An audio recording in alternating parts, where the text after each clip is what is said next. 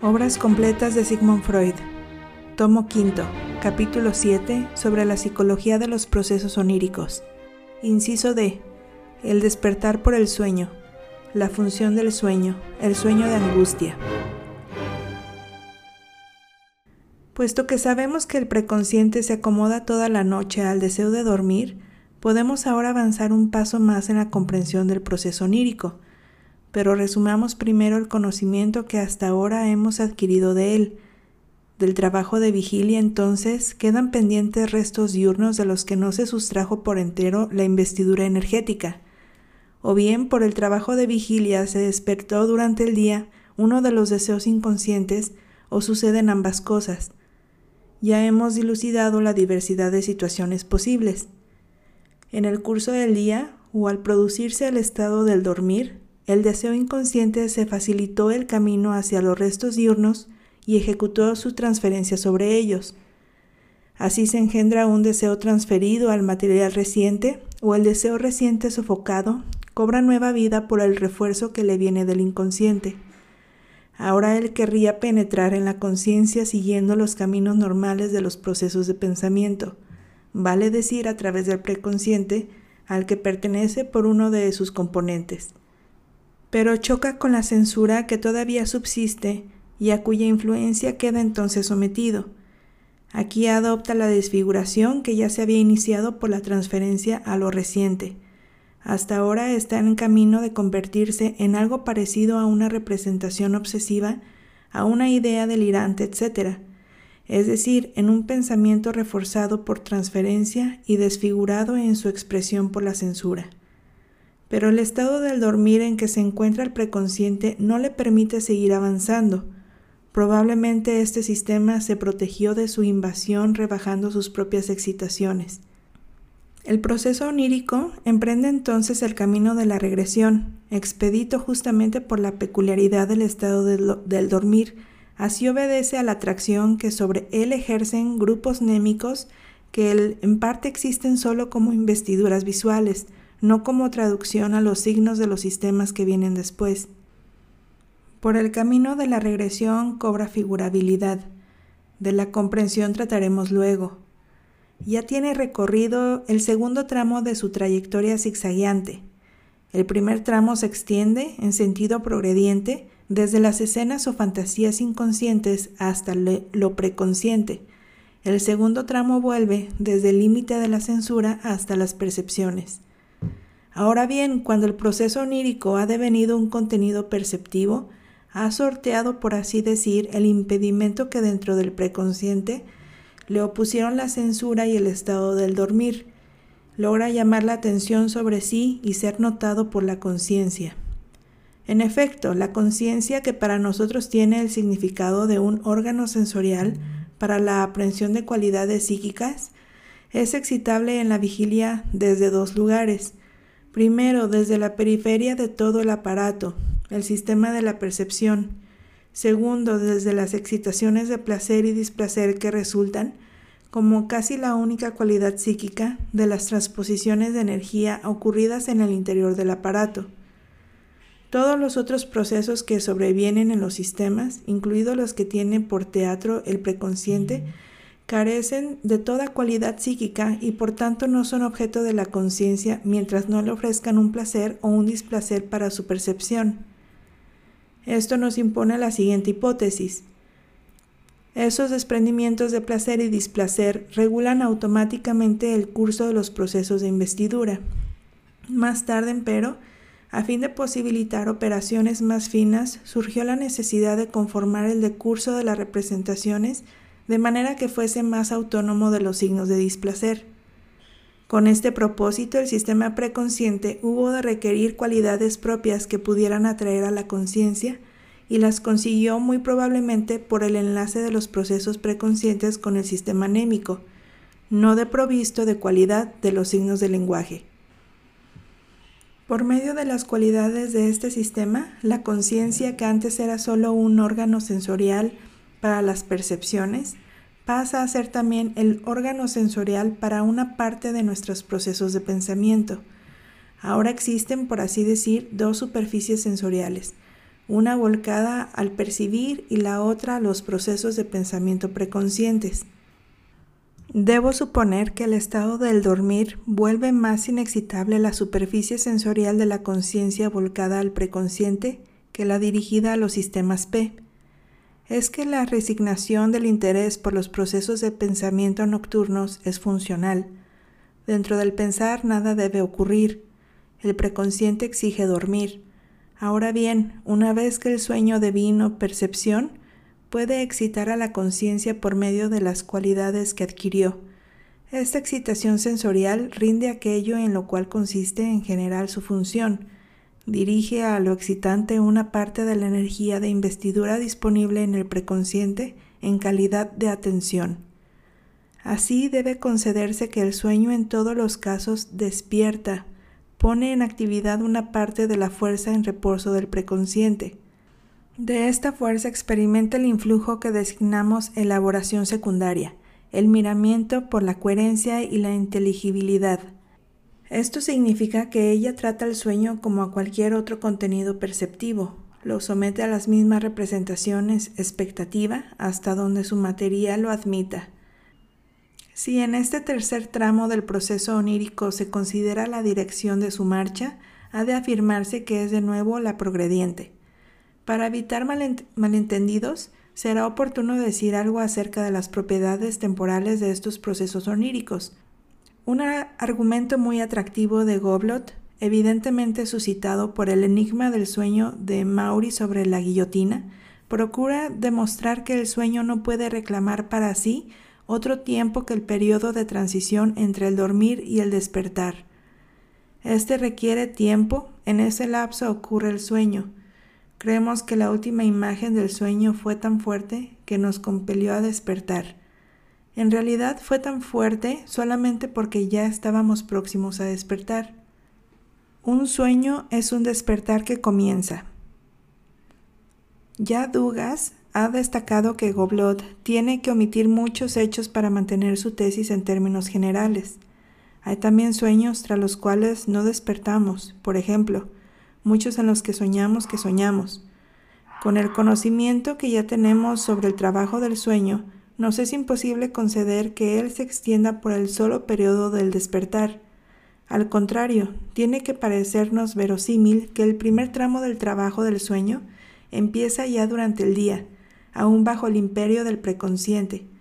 El segundo tramo, la alteración por la censura, la atracción ejercida por las escenas inconscientes, al irrumpir en la percepción, sin duda se recorre, se recorre a lo largo de toda la noche.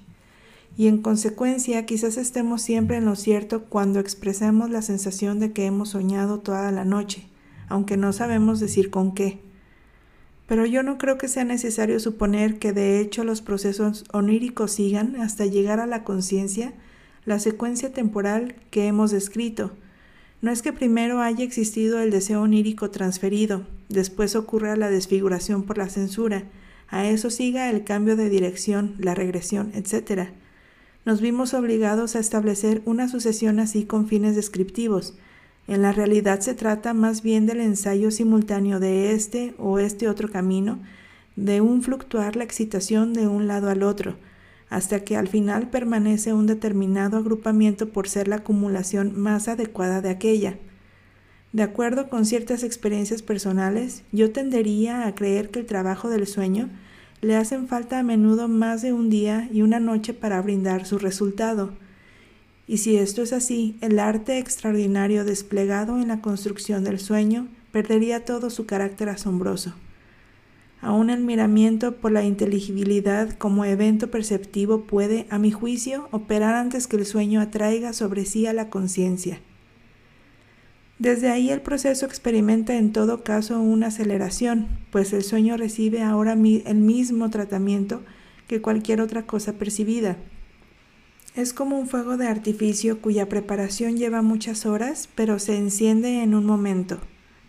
Ahora bien, por el trabajo del sueño, el proceso onírico puede ganar la intensidad suficiente para atraer sobre sí a la conciencia y despertar al preconsciente, sin que interesen para nada el tiempo que dura el dormir ni su profundidad.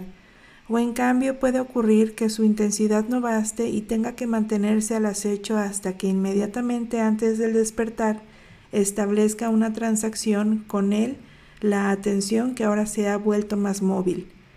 La mayoría de los sueños parecen trabajar con intensidades psíquicas comparativamente pequeñas, pues aguardan el despertar. Y ello explica también que por regla general percibimos algo soñado cuando repentinamente nos arrancan de un dormir profundo. La primera mirada, como en el caso del despertar espontáneo, cae sobre el contenido perceptivo creado por el trabajo del sueño, la siguiente sobre lo dado desde afuera, pero el mayor interés teórico recae sobre los sueños que tienen la capacidad de despertarnos en mitad del dormir. Estamos autorizados a tomar en consideración el carácter acorde a fines, registrable donde quiera, y a preguntarnos entonces por qué se le confiere al sueño y por tanto al deseo inconsciente el poder de perturbar el dormir, que es el cumplimiento del deseo preconsciente. La respuesta debe de encontrarse en relaciones de energía cuya intelección nos falta. Si la tuviéramos, quizás hallaríamos que tolerar al sueño y gastar en él una cierta atención separada representa un ahorro de energía respecto del caso en que fuera menester poner al inconsciente por la noche las mismas barreras que durante el día.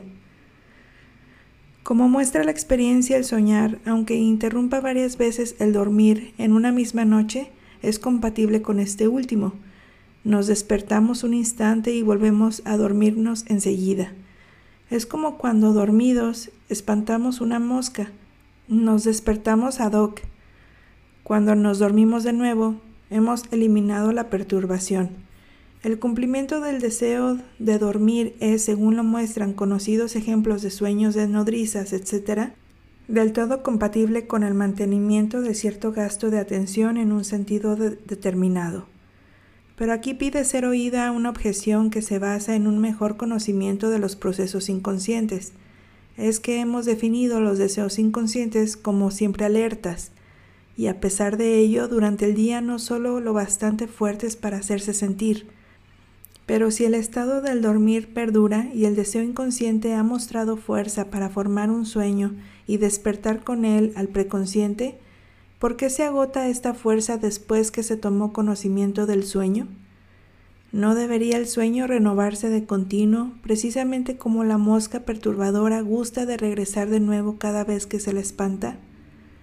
¿Con qué derecho hemos aseverado que el sueño elimina lo que perturba al dormir? Es del todo correcto que los deseos inconscientes permanecen siempre alertas, constituyen caminos siempre transitables tan pronto como una cantidad de excitación se sirve de ellos, y aún es una particularidad destacada de los procesos inconscientes el permanecer indestructibles. En el inconsciente a nada puede ponerse fin, nada es pasado ni está olvidado es lo que nos impresiona sobremanera en el estudio de las neurosis, en especial de la histeria. Ese camino inconsciente de pensamiento que en el ataque conduce al aligeramiento de energía vuelve a ser transitable no bien se ha reunido la energía suficiente. Una afrenta ocurrida 30 años antes produce sus efectos ahora como si fuera reciente, después de que se procuró el acceso a las fuentes de afecto inconscientes Tan pronto como su recuerdo rosado, ella revive y se muestra investida con una excitación que se procura una descarga motriz en un ataque. Precisamente aquí tiene que hincar el diente la psicoterapia. Su tarea consiste en procurar a los procesos inconscientes una tramitación y un olvido. Es que eso mismo que nos inclinamos a juzgar trivial y que explicamos por una influencia primaria del tiempo sobre los restos némicos del alma, a saber, el empaledecimiento de los recuerdos y el debilitamiento afectivo de las impresiones, que ya no son recientes, es en realidad producto de alteraciones secundarias que se consiguen tras arduo trabajo. El preconsciente es el que consuma ese trabajo y la psicoterapia no puede emprender otro camino que el de someter al inconsciente al imperio del preconsciente. Para cada proceso de excitación inconsciente hay, pues, dos salidas o bien queda librado a sí mismo y entonces termina irrumpiendo por alguna parte y se procura para su excitación una descarga en la motilidad, o se somete a la influencia del preconsciente y su excitación, en vez de descargarse, es ligada por éste. Pues bien, esto segundo es lo que ocurre en el proceso onírico.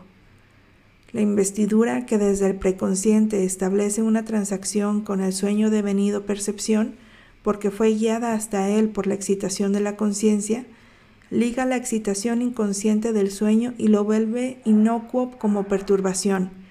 Si por un momento despierta al soñante, es que por un momento éste se ha espantado la mosca que amenazaba perturbarle su dormir. Ahora podemos vislumbrar que fue realmente más adecuado al fin y más económico tolerar al deseo inconsciente, despejarle el camino de la regresión a fin que formarse un sueño y después, con un pequeño gasto de trabajo preconsciente, ligar este sueño y darle trámite, que no mantener enfrenado al inconsciente durante todo el tiempo que se dormía. Puede conjeturarse entonces que el sueño, aunque en su origen no fuese un proceso adecuado a un fin, dentro del juego de fuerzas de la vida anímica, se adeñó de una función, y vemos la función de que se trata.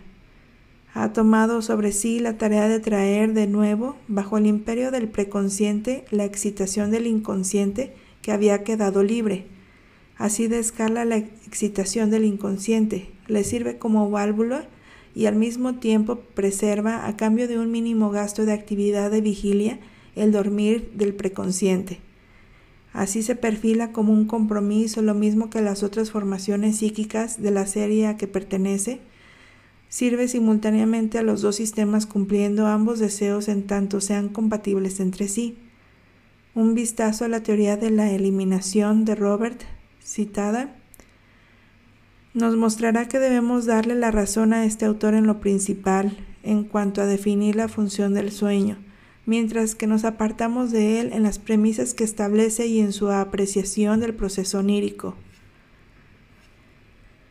La restricción en tanto ambos deseos sean compatibles entre sí alude a los casos posibles en que la función del sueño termina en un fracaso, el proceso onírico es permitido primero como cumplimiento de un deseo del inconsciente, pero si ese intentado cumplimiento de deseo se agita en el preconsciente con tanta intensidad que éste ya no puede mantener su reposo, el sueño ha roto el compromiso, ha dejado de cumplir la otra parte de su cometido. Al punto es interrumpido y sustituido por el despertar pleno, pero tampoco aquí es culpa del sueño que él, de ordinario el guardián del dormir, tenga que aparecer como su perturbador, y no necesitamos impugnarle su carácter de adecuado a un fin. No es este el único caso en el organismo en que un dispositivo adecuado de ordinario pierde este carácter y se vuelve perturbador tan pronto como algo se altera en las condiciones de su producción y entonces la perturbación sirve por lo menos al nuevo fin de indicar la alteración y convocar en contra de ésta a los medios de regulación del organismo. Como es natural, tengo en mente el caso del sueño de angustia, y para que no parezca que rehuyo a este testigo contrario a la teoría del cumplimiento de deseo cada vez que tropiezo con él, quiero aproximarme a la explicación del sueño de angustia, siquiera con algunas indicaciones que un proceso psíquico que desarrolla angustia pueda ser, a pesar de ello, un cumplimiento de deseo, a mucho que no contiene ya contradicción alguna para nosotros. Ya sabemos explicarnos así lo que sucede. El deseo pertenece a un sistema, el inconsciente, mientras que el sistema del preconsciente lo ha desestimado y sofocado. Aún mediando la plena salud psíquica, el sometimiento del inconsciente por el preconsciente no es total la medida de esa sofocación indica el grado de nuestra normalidad psíquica. La existencia de unos síntomas neuróticos nos muestran que los dos sistemas se encuentran en conflicto recíproco.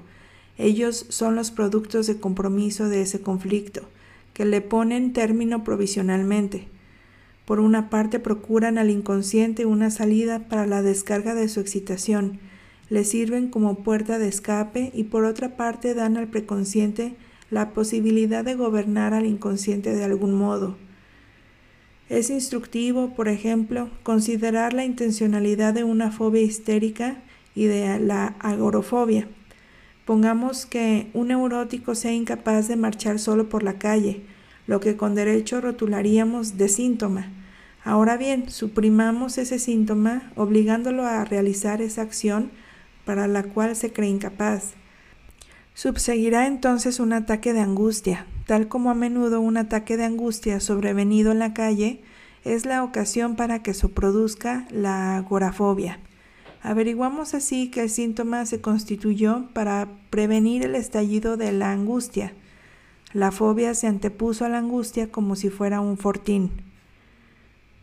No podemos proseguir nuestra elucidación si no entramos a considerar el papel de los afectos en estos procesos, lo cual empero solo es posible aquí de manera incompleta. Formulemos entonces este enunciado.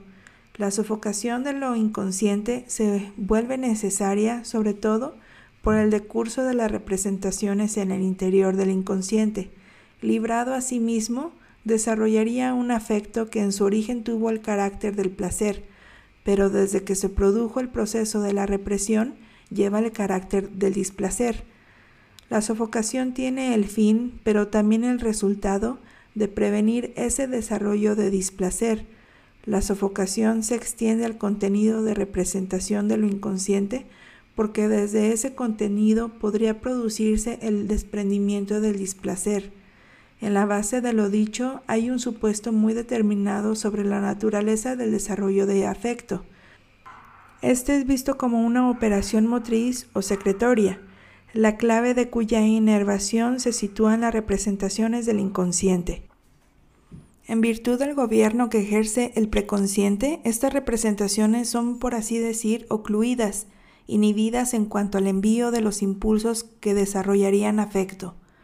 El peligro, si cesa la investidura de parte del preconsciente, consiste entonces en que las excitaciones inconscientes desprendan ese afecto, el cual a consecuencia de la represión ocurrida antes, solo puede ser sentido como displacer, como angustia.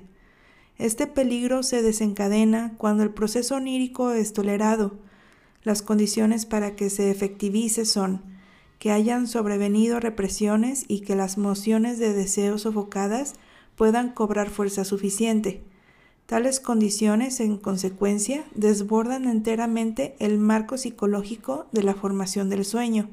Si no fuera porque nuestro tema entró en conexión por uno solo de sus aspectos, a saber, la liberación del inconsciente mientras se duerme, con el tema del desarrollo de angustia, yo podría renunciar a la mención del sueño de angustia y ahorrarme aquí todas las oscuridades que de ahí se siguen. La doctrina del sueño de angustia pertenece, como ya lo he dicho repetidas veces, a la psicología de las neurosis.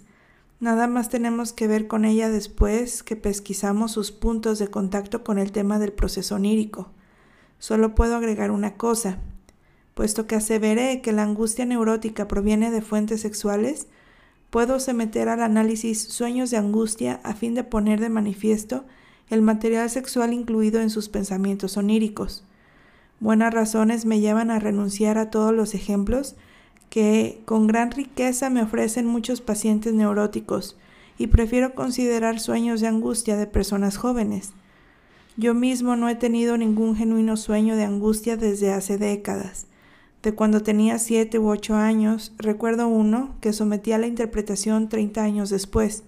Fue muy vívido y me mostró a la madre querida con una expresión durmiente de extraña calma en su rostro, que era llevada a su habitación y depositada sobre el lecho por dos o tres personajes con pico de pájaro. Desperté llorando y gritando y turbé el sueño de mis padres. A las figuras con pico de pájaro, muy alargadas y curiosamente vestidas, las había tomado de las ilustraciones de la Biblia de Philipson. Creo que eran dioses con cabeza de gavilán, de bajo relieve de una tumba egipcia.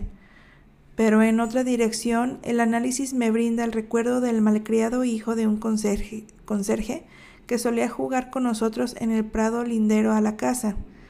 Y yo diría que se llamaba Philip. Después me parece como si de ese muchacho hubiera oído yo por primera vez la palabra vulgar que designa al comercio sexual y que las personas cultas sustituyen siempre en alemán por una palabra de origen latino, coitieren, y a la cual la lección de las cabezas de gavilán alude con suficiente nitidez. Debo de haber colegido el significado sexual de la palabra por el gesto de ese maestro tan experimentado. La expresión del rostro de la madre en el sueño estaba copiada del semblante del abuelo, a quien unos días antes de su muerte yo había visto roncando en coma. La interpretación llevada a cabo en el sueño mismo por la elaboración secundaria ha de haber sido pues que la madre moría, por la cual armoniza también el bajorrelieve de la tumba. En esta angustia desperté y no cejé hasta despertar a mis padres. Recuerdo que me tranquilicé de repente cuando tuve a la vista a la madre, como si hubiera necesitado de esta tranquilización. Ella no ha muerto entonces pero esa interpretación secundaria del sueño se produjo ya bajo la influencia de la angustia desarrollada. No era que yo estuviese angustiado por haber soñado que la madre moría, sino que interpreté así el sueño dentro de la elaboración preconsciente porque ya estaba bajo el imperio de la angustia. Ahora bien, mediando la represión, la angustia admite ser reconducida a una apetencia oscura, manifiestamente sexual, que en el contenido visual del sueño encontró buena expresión. Un hombre de 27 años, que desde hace un año sufre una enfermedad grave, entre los 11 y los 13 años, soñó repetidas veces, con gran angustia, que un hombre con un asadón lo perseguía. Él quería correr, pero quedaba como paralizado y no se movía del sitio. Es este un buen modelo de un sueño de angustia muy común e insospechable de tener raíz sexual. En el análisis, el soñante dio primero con un relato que en un tiempo posterior le había hecho su tío. Este había sido atacado de noche en la calle por un individuo sospechoso, y el propio soñante infirió de esta ocurrencia que en la época del sueño podía él haber oído de una vivencia parecida. Sobre el asadón recuerda que por esa época de su vida, una vez astillando leña, se hirió en la mano con el asadón. Después, sin transición, dio con su relación con un hermano menor al que solía maltratar y revolcar, y especialmente se acuerda de una vez en que lo golpeó con el zapato en la cabeza, de lo cual su hermano sangró y la madre dijo, Tengo miedo de que alguna vez lo mate. Mientras él parece así centrado en el tema de la violencia, de pronto emerge un recuerdo de cuando tenía nueve años.